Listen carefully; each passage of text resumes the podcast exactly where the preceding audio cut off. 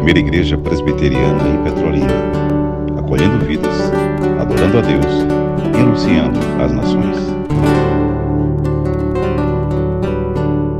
A começar em mim. Assentemos, meus irmãos e minhas irmãs em Cristo Jesus.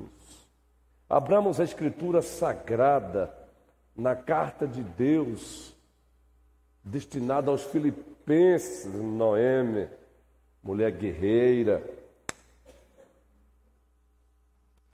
Como é que está a procura aí pela feijoada boa? Vai dar certo, em nome do Senhor Jesus Cristo. Vamos divulgar ainda hoje novamente. Só não esqueça de passar o Pix.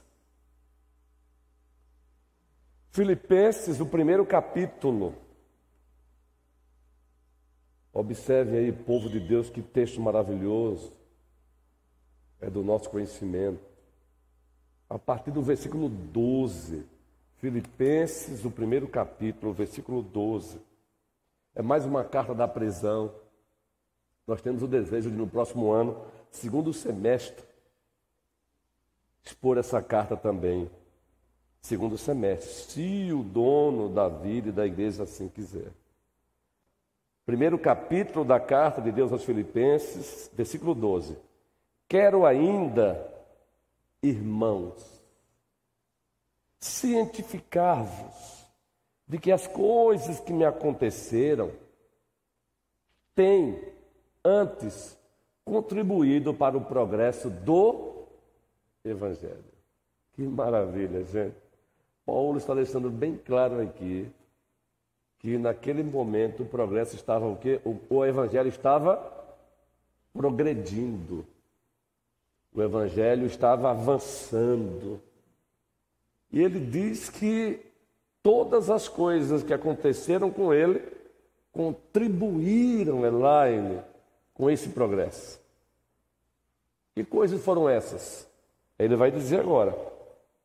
De maneira que as minhas cadeias em Cristo se tornaram conhecidas de toda a guarda pretoriana e de todos os demais. As cadeias, os sofrimentos, as intempéries, as circunstâncias adversas pelas quais ele passou e se encontrava passando, nada atrapalhou o progresso do Evangelho. Raquel, carinhosamente, Raquel.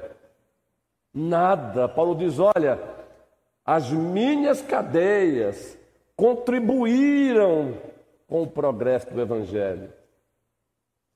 Os meus aprisionamentos contribuíram com o progresso do Evangelho. As perseguições sofridas contribuíram com o progresso do Evangelho.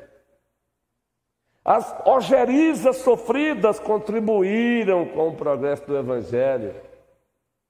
As oposições sofridas contribuíram com o progresso do Evangelho. Ele diz tudo isso aqui apenas citando as suas cadeias. De maneira que as minhas cadeias em Cristo, aí ele vai falar desse progresso em miúdos, se tornaram conhecidas de toda a guarda pretoriana e de todos os demais. Ou seja, ele anunciou o Evangelho para toda a guarda pretoriana.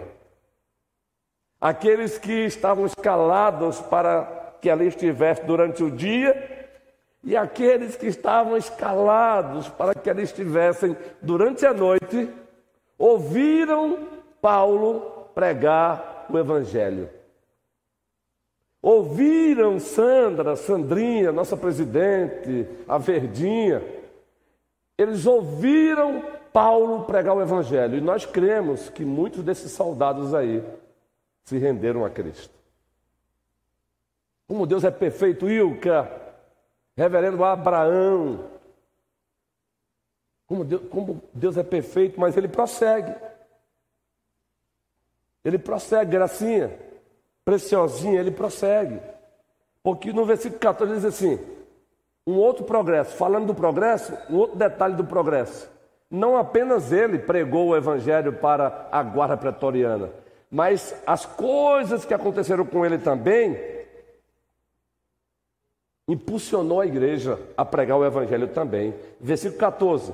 E a maioria dos irmãos, estimulados no Senhor por minhas algemas, estimulados no Senhor por minhas algemas, ousaram falar com mais desassombro a palavra de Deus.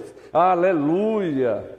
Ô oh, diácono abençoado, rapaz, ajuda diaconal desta igreja é uma benção. A Bíblia, ela nos ensina da honra a quem tem honra, guerreiro. Deus.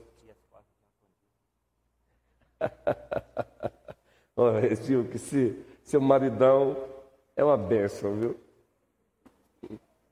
A Bíblia nos ensina da honra a quem tem honra, gente. Por isso que com frequência eu faço questão de citar nomes e louvar a Deus pela vida das pessoas. Aquilo que quereis que os homens os façam, fazer a eles também.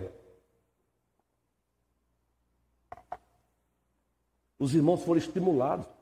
Os irmãos olharam e viram Paulo, mesmo preso, pregando o Evangelho, mesmo sofrendo, pregando o Evangelho, mesmo sendo espancado, pregando o Evangelho, mesmo perseguido, pregando o Evangelho. Isso estimulou os irmãos, isso impulsionou os irmãos, empolgou os irmãos, desafiou os irmãos. Louvado seja o Senhor. É claro e evidente que Paulo vai dizer que alguns fizeram por motivações pecaminosas. Mas ele disse: pouco me importa, eles vão prestar conta ao Senhor. Mas fato é, as minhas algemas estimularam os irmãos a falarem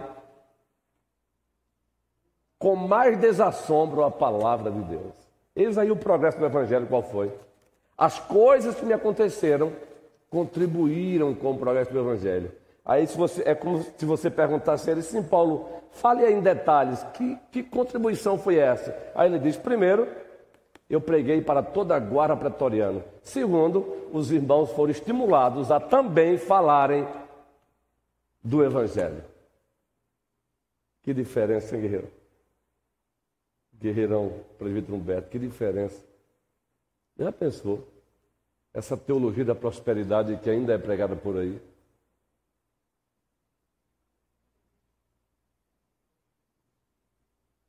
Deus é Deus, gente. Deus é Deus. E aí, meus amados irmãos, preste bem atenção na continuação da leitura, que aí vamos voltar para, para fechar o, o, o tema, o subtema que iniciamos há oito dias. Ele diz assim, versículo 15: Alguns efetivamente proclamam a Cristo por inveja e porfia Outros, porém, o fazem de boa vontade. Estes por amor, sabendo que eu estou incumbido da defesa do Evangelho. Aqueles, contudo, pregam a igreja por discórdia, insinceramente, julgando suscitar tribulação às minhas cadeias. Todavia, que importa? Aqui não tem nada a ver com o conteúdo do Evangelho. Tem a ver com motivação. Porque tem gente aí pregando, pegando esse texto aqui para dizer, tá vendo? Ó, aqui é motivação. Paulo não está dizendo aqui, o importa é pregar qualquer coisa, né? não. Aqui é a motivação e não o conteúdo. O conteúdo do evangelho é caro. É tão caro que escrevendo aos Gálatas, Paulo diz: se descer um anjo do céu e pregar o evangelho que vai além, não tenham medo, não, amaldiçoe ele. Disciplina ele. Um anjo. Justamente, Raquel. Justamente, motivações. Aí fica aí o reflexo, como andam as nossas motivações. Se o Senhor Deus quiser, 2023, segundo semestre, faz parte do nosso plano de trabalho, a exposição de Filipenses à noite. Judas vai entrar aí logo no início do ano, às quintas-feiras. Judas. Judas, dois pontinhos, a fé sobre ataque. Essa vai ser a série, a primeira série das quintas-feiras de 2023, se o Senhor Deus permitir. Claro, já entre janeiro, finalzinho de janeiro, início de, de fevereiro. Mas vejam, aí ele prossegue. Todavia que importa, uma vez que Cristo, de qualquer modo, ou seja, está sendo pregado. Quer por pretexto, quer por verdade. Também com isso me regozijo, sim. Sempre me regozijarei. Se regozijar em ver Cristo sendo pregado. Esse regozijo deve ser nosso. Por isso estamos aqui dando continuidade ao tema ou subtema a estrutura, compartilhando a nossa fé. E quando o assunto é compartilhar a nossa fé, há oito dias nós trabalhamos aqui a estrutura indutiva e dedutiva da evangelização. Lembram? A estrutura dedutiva e indutiva da evangelização. Só recapitulando, Kennedy, o que significa a estrutura dedutiva da evangelização? É quando você se aproxima de uma pessoa não crente, com o objetivo de anunciar o evangelho para ela, e você já apresenta logo de cara um assunto, um tema. Em seguida você trabalha esse tema para ela, você explica esse tema para a pessoa. Olha, eu quero falar para você sobre o inferno. Olha, eu quero falar para você sobre o inferno e os céus. E eu quero falar para você que só tem um que pode livrar você do inferno, Jesus Cristo. Você já chega com o tema e se propõe, querendo uma pessoa, se a pessoa concordar, você se propõe a explicar aquele tema para a pessoa. Essa é a estrutura de, dedutiva. Isso se dá também em sermões. A estrutura indutiva, através de perguntas, você leva a pessoa ao mesmo assunto. Através de perguntas. Você leva a pessoa, por exemplo, ao assunto inferno. Através de perguntas, você leva a pessoa ao assunto céus. Como, por exemplo, eu estou na fila, de, na fila do banco e, de repente, alguém, um diálogo se inicia e eu chego para a pessoa, Carlos, e pergunto: onde tem hora que eu paro para pensar assim, amigão, amigão no sentido bem popular ou amiguinha, na hora que eu fico pensando assim, onde estaremos daqui a 100 anos? Ó, não é nem bom só perguntar onde você vai estar, porque talvez você já provoque, né? A pessoa. Mas onde estaremos daqui a. Eu fico, eu fico pensando às vezes, onde estaremos daqui a 100 anos? Bem, não sei se você concorda comigo, imagino que é o Davi lá na fila do banco, e eu acabei de conhecê-lo. Eu não sei se você concorda comigo, Davi, mas daqui a 100 anos não estaremos mais aqui. Isso é fato. Não é? Tu estás com quantos anos? 13. E está fazendo hoje 13 anos. Coisa linda. 13 anos. E eu estou com 4,7, Davi. Aí é que eu não vou estar aqui mesmo daqui a 100 anos. Agora imagina, pergunta para a pessoa, onde estaremos? Entende? Essa é a estrutura indutiva. Você vai, através de perguntas, levando a pessoa onde você deseja levar. É claro que dependendo da vertente religiosa da pessoa, ela vai dizer alguma coisa, não é? Dependendo da vertente religiosa dela, ela vai dizer alguma coisa. Se ela disser alguma coisa, ainda é melhor ainda. Ela vai dando gancho, ela vai provocando outras perguntas. Então, essa é a estrutura indutiva. E eu digo que essa é a que nós devemos mais usar. É a indutiva com pessoas não crentes nesses encontros esporádicos. Nesses encontros assim de fila de banco. Essa é a que deve ser mais usada, Felipe. A estrutura indutiva que se dá o diálogo se dá através de perguntas, e quem faz a pergunta é você. E perguntas assim, de reflexão. Você vai empurrando a pessoa carinhosamente até onde você quer.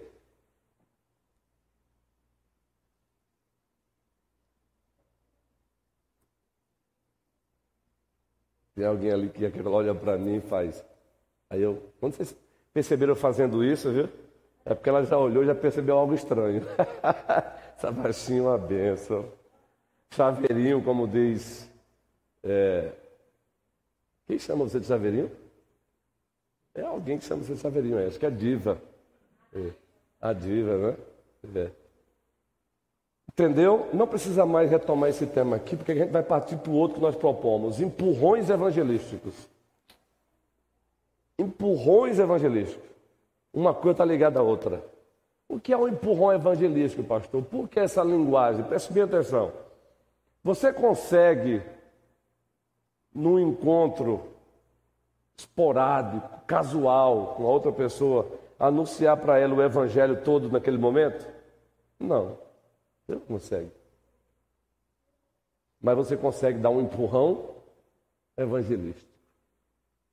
Fazer com que a partir dali esse empurrão vai levá-la a abrir a Bíblia, vai levá-la a visitar uma igreja, porque o empurrão evangelístico deixou a pessoa inquieta. E o empurrão evangelístico, ele também recebe a força da estrutura indutiva. Vamos lá. Nós temos, nós adquirimos, queridos. Está lá a caixa da igreja. Temos lá ainda quase 5 mil panfletos. Foi uma ideia muito boa do presidente Humberto de colocar, de personificar. Está lá, não precisa mais do carimbo. O nosso colégio pastoral adquiriu. A nossa igreja, nós adquirimos, não é? Aí você pega, pastor ou presbítero, eu, eu preciso de 100 literatura. A gente pensa que essa literatura é para ser entregue apenas nos eventos evangelísticos da igreja, minha cidade. Não, isso é para a gente andar com isso no nosso carro. Mulherada que gosta de andar com muita coisa na bolsa, abre uma bolsa de uma mulher, você encontra tudo. Não respondam, para não constranger, o objetivo não é constranger. Alguma bolsa aqui tem uma literatura? Alguma bolsa aqui tem alguma literatura? Olha, Cida respondeu. Eu falei, não responde, tudo bem. Tudo bem, não tem problema.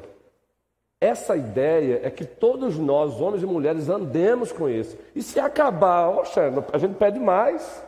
Gente, isso é empurrão evangelístico, é o quê? É você pegar um panfleto, você está na fila do banco, olha o empurrão evangelístico. Não vai dar tempo para você apresentar todo o evangelho para a pessoa. Você começa aquela conversa indutiva, através de perguntas, e vai perceber, vai, vai chegar a sua hora de ir para o caixa. Vai chegar a sua hora. Mas você deixa aquela pergunta, por favor, não precisa ler agora não, se não puder, só leia. Sabe por quê? Para onde você quer ir após a morte? Eu me preocupo com isso. Isso é empurrão evangelístico. Aí você deixa a literatura com a pessoa. Mas você não só deixa a literatura com a pessoa, você deixa a literatura e diz: onde para, para onde você quer ir após a morte. Queridos, não tem ser humano que depois de ouvir uma pergunta dessa não passe o dia todinho ali inculcado.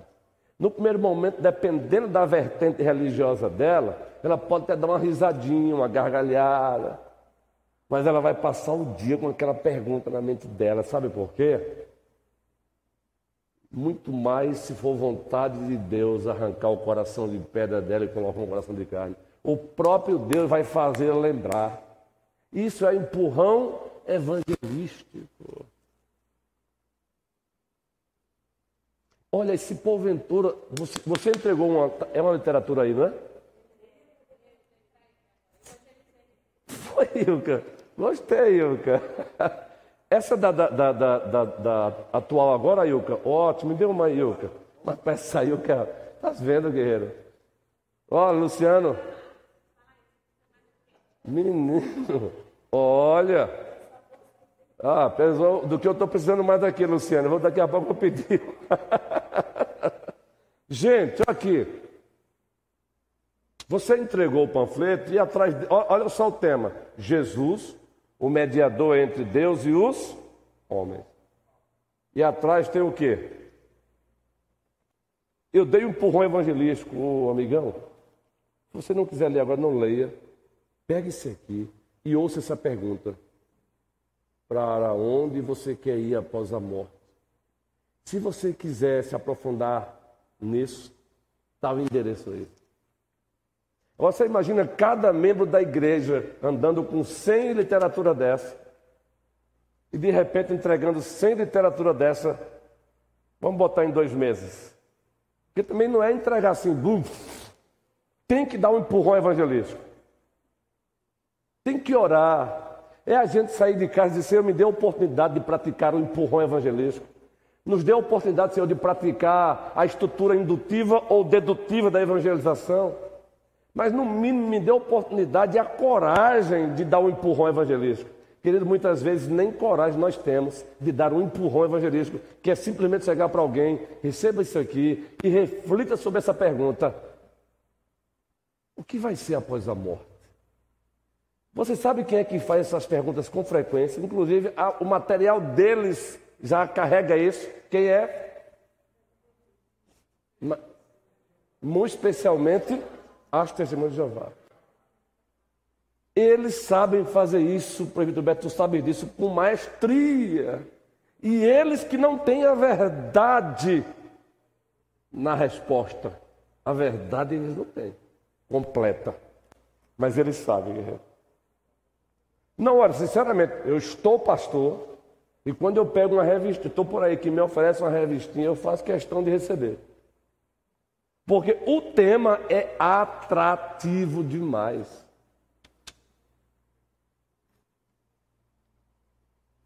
Vida após a morte. Existe? Olha só, vida após a morte. Existe.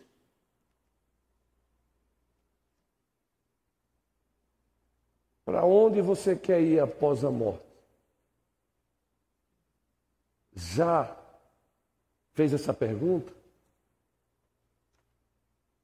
Nós queremos, na verdade, no futuro, fazer até melhor, colocar um texto nosso mesmo, como você mesmo havia dito até no início. Esse texto aqui não é nosso, mas queremos colocar um texto nosso mesmo, porque a gente trilha esse caminho.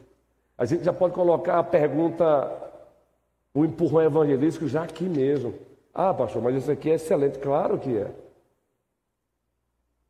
Então, esses são os empurrões evangelísticos que podemos fazer com muito mais frequência, gente. Por exemplo, claro que a gente pode intensificar no Ministério Zaqueu barra Minha Cidade para Cristo. O nosso último Ministério Zaqueu o projeto Zaqueu barra Minha Cidade para Cristo vai ser no dia 13 de dezembro, Paulinho Guerreiro, na Orla de Petrolina. E aí desejamos toda a igreja lá, Davi, porque vamos festejar, vamos cantar, vamos louvar.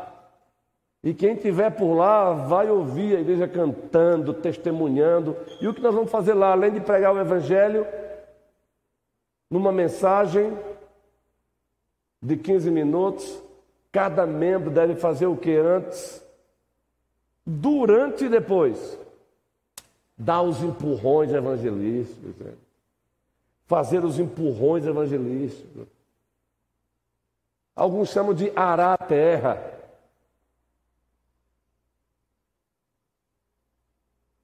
O ideal, por exemplo, no dia 13, é os irmãos irem lá e na hora vai ter gente, muita gente. Você tem gente na hora de segunda a segunda hoje, caminhando, ou brincando, ou lá com, batendo um papo. Dia 13. O último Ministério Zaqueu, ou Projeto Zaqueu, barra Cidade para Cristo do ano. Antes do dia 13, eu quero ir na hora, é claro, vamos ver localização ali, se vamos ficar, usar, sem precisar usar energia ou não, vamos ver o caminho melhor. Mas se o Senhor Deus quiser, estaremos lá. Agora, eu vou esperar acontecer o Ministério Zaqueu, ou o Projeto Zaqueu, Minha Cidade para Cristo, para fazer, para usar a estrutura indutiva ou dedutiva da evangelização? Não. Aqui e acolá estamos na fila de um banco. Aqui e acolá vamos à escola dos nossos filhos no consultório, vamos a uma loja comprar, gente.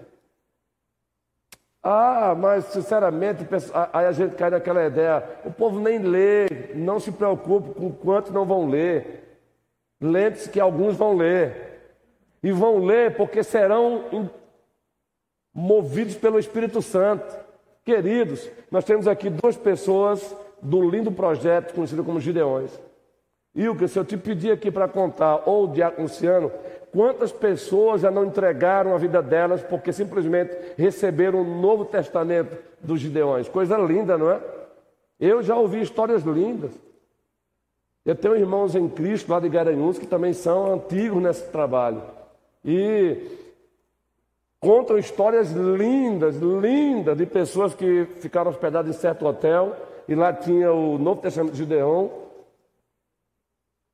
E foi só o começo para que dali se rendesse a Cristo. Veja, alguém.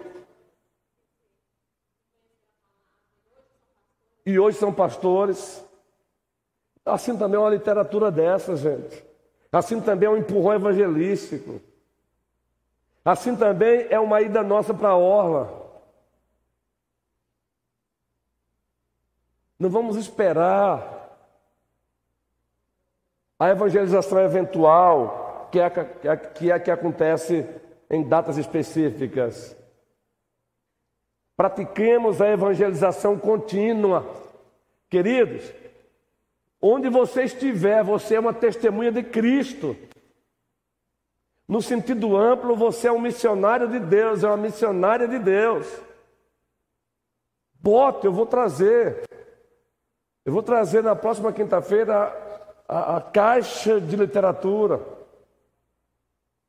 Que você tenha coragem de pegar mesmo. Pegue 50 ou pegue 100 e coloque na sua bolsa, coloque no seu carro.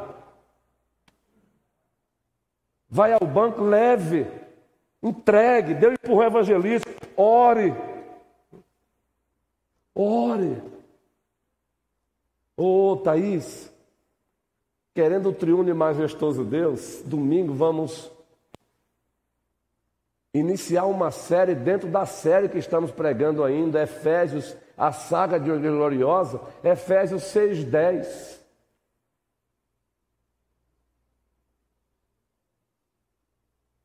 Efésios 6,10, Paulo começa como Efésios 6,10. Finalmente, irmãos, no demais, irmãos, Sejam fortalecidos no Senhor e na força do seu poder. O primeiro sermão dessa série, da série, vai ser só aí. Porque nós nos esquecemos que o poder que leva a pessoa que recebeu essa literatura a ler é o poder de Deus. O poder que leva a pessoa no primeiro momento até fazer assim, ó, ela não vai nem.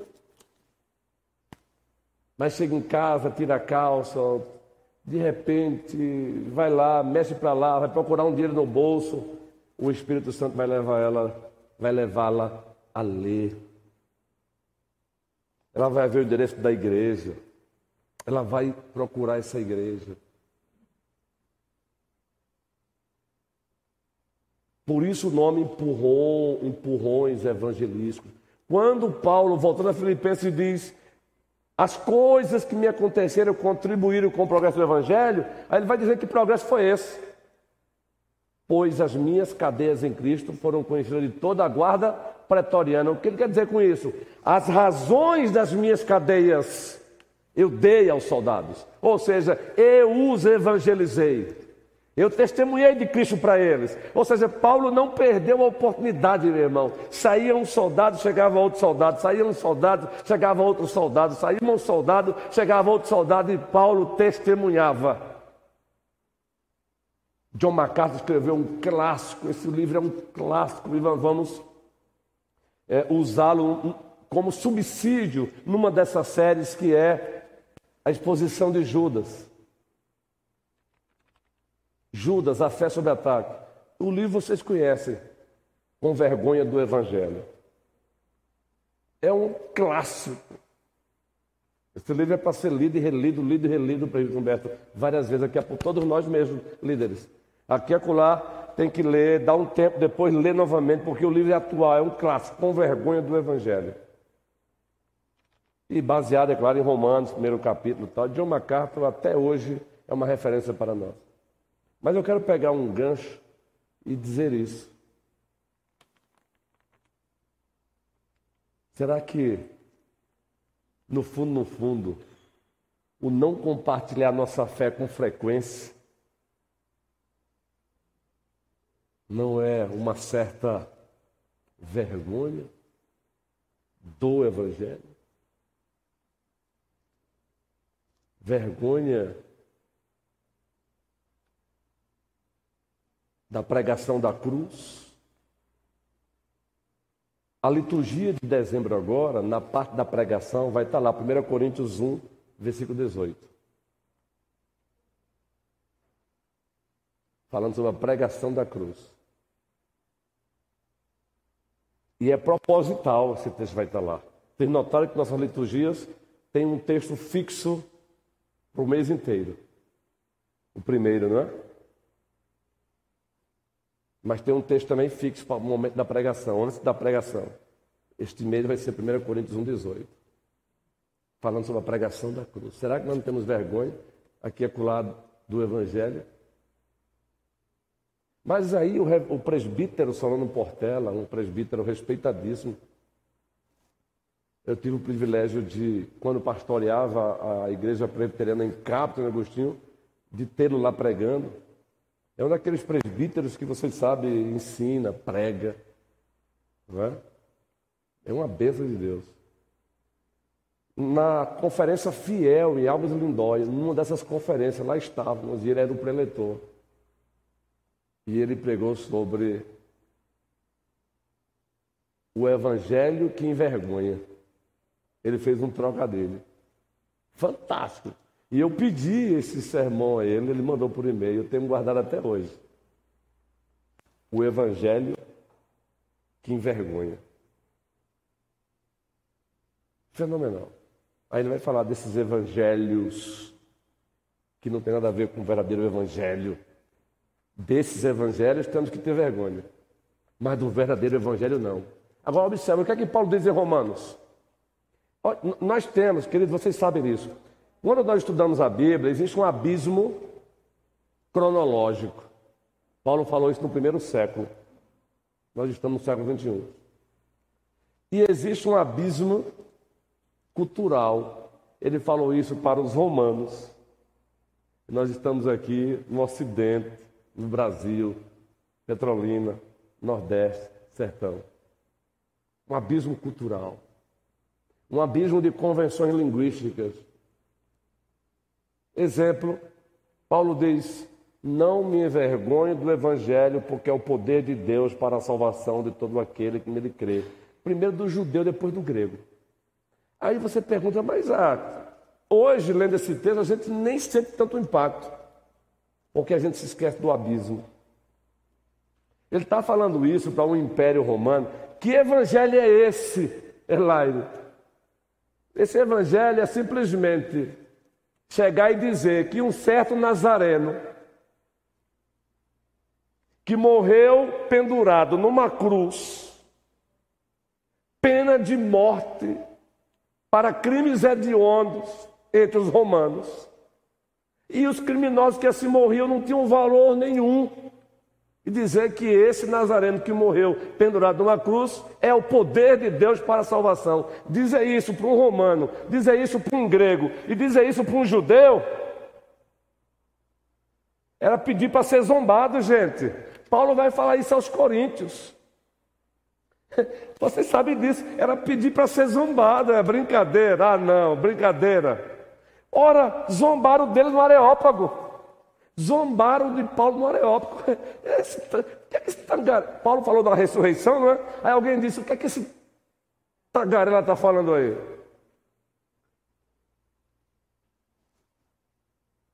É por isso que alguns colegas dizem: olha, é impossível pregar o verdadeiro evangelho e ter aplauso do mundo.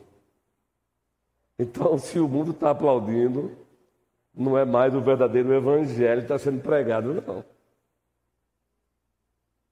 Foi nesse contexto que Paulo disse: não tenho vergonha dele, é ele sim, é o crucificado, o Nazareno que morreu naquele Calvário, é Ele sim, Ele é o poder de Deus para a salvação de todo aquele que nele crê.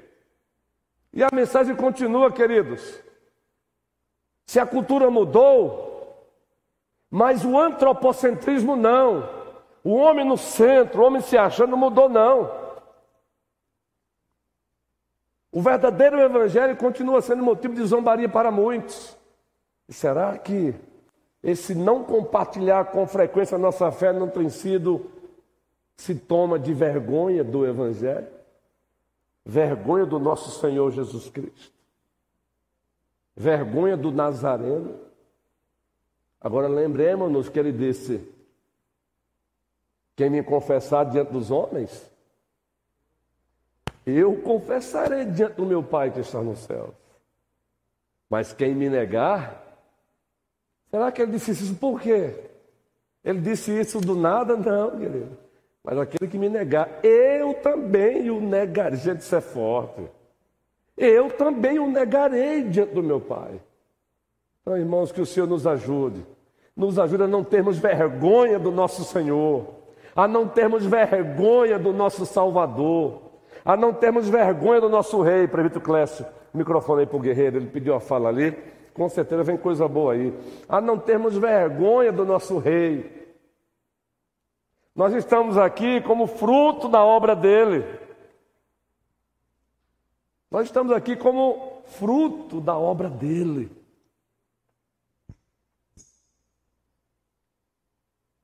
Presbítero Clécio, guerreiro. Veja, pastor, na realidade, é, só complementando um pouquinho daquilo que o senhor estava falando, em relação ao discurso de Paulo, lá em Atenas, é, o finalzinho do texto, aliás, capítulo 17, vai dizer exatamente isso: que uns zombaram. Né? Isso! Porém, outros creram. Outros creram. Né? Então é interessante o finalzinho que ele diz lá: que uns zombaram, escarneciam, quem quer dizer, quer dizer tagarela sobre a ressurreição e tal. Porém, Dionísio Areopagita uma mulher chamada Damares e com eles muitos outros. Então a palavra deve ser lançada, né? O semeador Isso. Então, é. Boa sua observação, guerreiro. Uns vão zombar, mas outros vão crer. Então avancemos. Estamos terminando mais um ano, mas já estamos elaborando a rota para o Ministério Zaqueu 2023. A rota Projeto Zaqueu, Minha Cidade para Cristo 2023. Para onde vamos? 2023 vamos para as praças. Vamos para as praças de Petrolina. Este ano fomos para as ruas, não é? 2023 vamos para as praças, fora os PGS. Os PGS irão para as casas. Então que o Senhor nos abençoe, que o dono da igreja seja proclamado por nós. Que Ele nos ajude, porque todos nós temos tendência de termos vergonha dele. Todos nós, queridos. Que o Senhor nos abençoe, em o nome de Jesus Cristo. Amém? Sábado, orem o congresso da Fed... sábado e domingo, congresso da Federação né, de SAF sábado e domingo. Então, orem pelas nossas irmãs aqui da primeira que estarão lá, não é? Vai acontecer em Juazeiro. A partir de que hora, Sandra? Às 14 horas, às 2 horas. Então, que bênção. É, futuramente, desejando que as outras mulheres aqui possam é, se engajar mais e mais na nossa querida SAF. Aliás, é o nosso alvo. Ver cada mulher aqui da igreja engajada na SAF engajada nessa sociedade aí que trabalha legal, trabalha bem. Na semana seguinte, vai ter o congresso da UMP e UPA em Salgueiro. Ore também pelo prefeito Moisés irá. Clécio também irá, né? Ah, que bom. Os presbíteros amados e guerreiros. Dois carros irão no, na semana seguinte, não é? Dias 10, 9, 10 e 11. Isso, em Salgueiro. Esteja orando por isso. Sábado agora, fomos informados também, né, Diácono Luciano? Vai ter um trabalho aqui para a, o, pH em, em, em, o pH no, sua, no seu proto o pH. É, embrionária. A, a, a, o pH embrionária. Vai ter aqui sábado, a partir das às 19 horas. Os homens já foram avisados aí no grupo, não é? Avisa, não deixa ninguém de fora, não. Todos os homens. Inclusive, estava no gabinete pastoral com uma ovelha de Cristo e eu convidei ele para vir. Está começando a chegar, está chegando. Deus seja louvado por isso. E já compartilhou que quer, quer se engajar, quer se integrar. Deus seja louvado por isso. Não é? O Felipe, isso aí eu posso compartilhar, aí já é um outro assunto. O Felipe já mandou um áudio para mim hoje, já falando de carta de transferência. Felipe, você já está aqui, vamos lá. Estamos no processo. Depois vamos dar algumas orientações para você, para o processo de arrolamento de você aqui. Tá bom? Então, sábado aqui às 19 horas vai ser uma bênção. Tá bom? E depois vai ter aquele momento, não é? é carne e bate-papo com os homens. Tá bom, mulheres? É, é. Carne e bate-papo com os homens. É. Misericórdia. Mulheres, calma.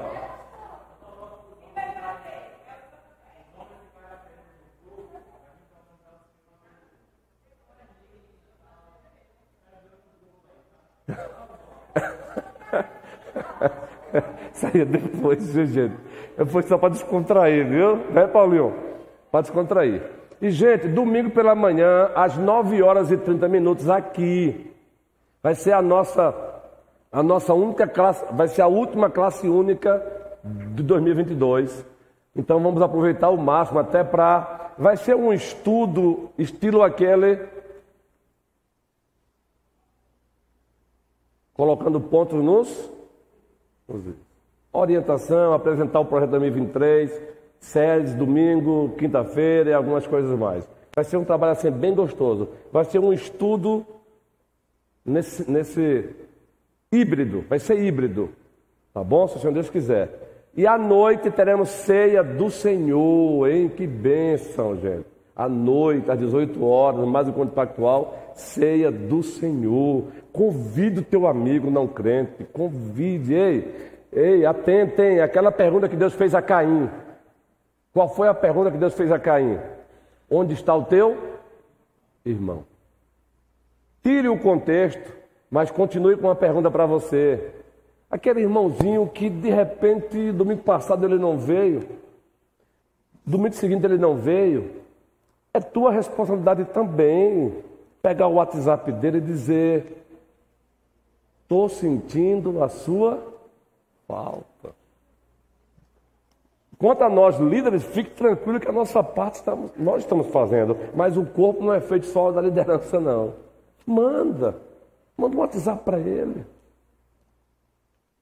Manda um WhatsApp. Ei, não deixe de parabenizar também teu irmão, não. Faz isso. Ajudando uns aos outros. Ajudando uns aos outros. Eu estava lendo hoje, comecei a ler hoje um outro livro voltado para os homens da igreja, sobre masculinidade. E eu fui relembrar de duas palavras que vocês conhecem. Uma é vida egocêntrica. A outra é, que vocês conhecem, outrocêntrica. O verdadeiro homem másculo, ele vive para servir. Olha só o tema da reflexão, Luciano. Homem que não serve, não serve. Homem que não serve, vírgula, não serve. Entenderam aí? A mesma palavrinha, mas que no finalzinho a história é outra. Homem que não serve, não serve. Agora isso se aplica para todo mundo, não é? Então vai ser a reflexão de domingo aí, que nos pediram para fazer também, uma, uma, trazer uma palavra nesse sentido para os homens. É a nossa UPH embrionária. Boa, presbítero Clécio. Notaram aí mais uma vez a ausência do presbítero César, ele está ainda viajando a trabalho. Aqui está o presbítero Humberto, o presbítero Clécio, o presbítero Moisés, e o César viajando. Fazemos isso com zelo com cada oficial da igreja. Queridos, a nossa querida Noemi e o Reverendo Abraão estão aí com um projeto lindo de logo, logo começar a construção, posso, né, Noemi? Da casa deles. E aí, um, um dos caminhos que eles, decisão deles, então é um direito deles, Deus seja louvado, vão trilhar, e eu louvo a Deus por isso, é aqui acolá fazer uma feijoada e vender com esse objetivo. Coisa linda, Noemi. A Reverendo Abraão tem o nosso apoio, viu? Eu já comprei a minha. Então, se você puder, você se deleita com uma feijoada e ainda contribui na construção da casa desse casal lindo aí. E eu creio que vai sair essa construção. E eu creio que vai sair para a glória de Deus. Para a glória de Deus. Vejam, aqui não é só conversa furada, não. Somos uma família, uma igreja para frequentar. Uma família, uma família significa que ela também doa bloco quando se precisa. Ela compra uma feijoada para ajudar quando se precisa. Ela dá um saco de cimento também quando se precisa. Aí Deus é glorificado. Aí quando nós cantamos, recebi o um novo coração do Pai. Ah, meu irmão, os anjos lá nas alturas vibram quando a igreja faz isso. De pé, vamos orar.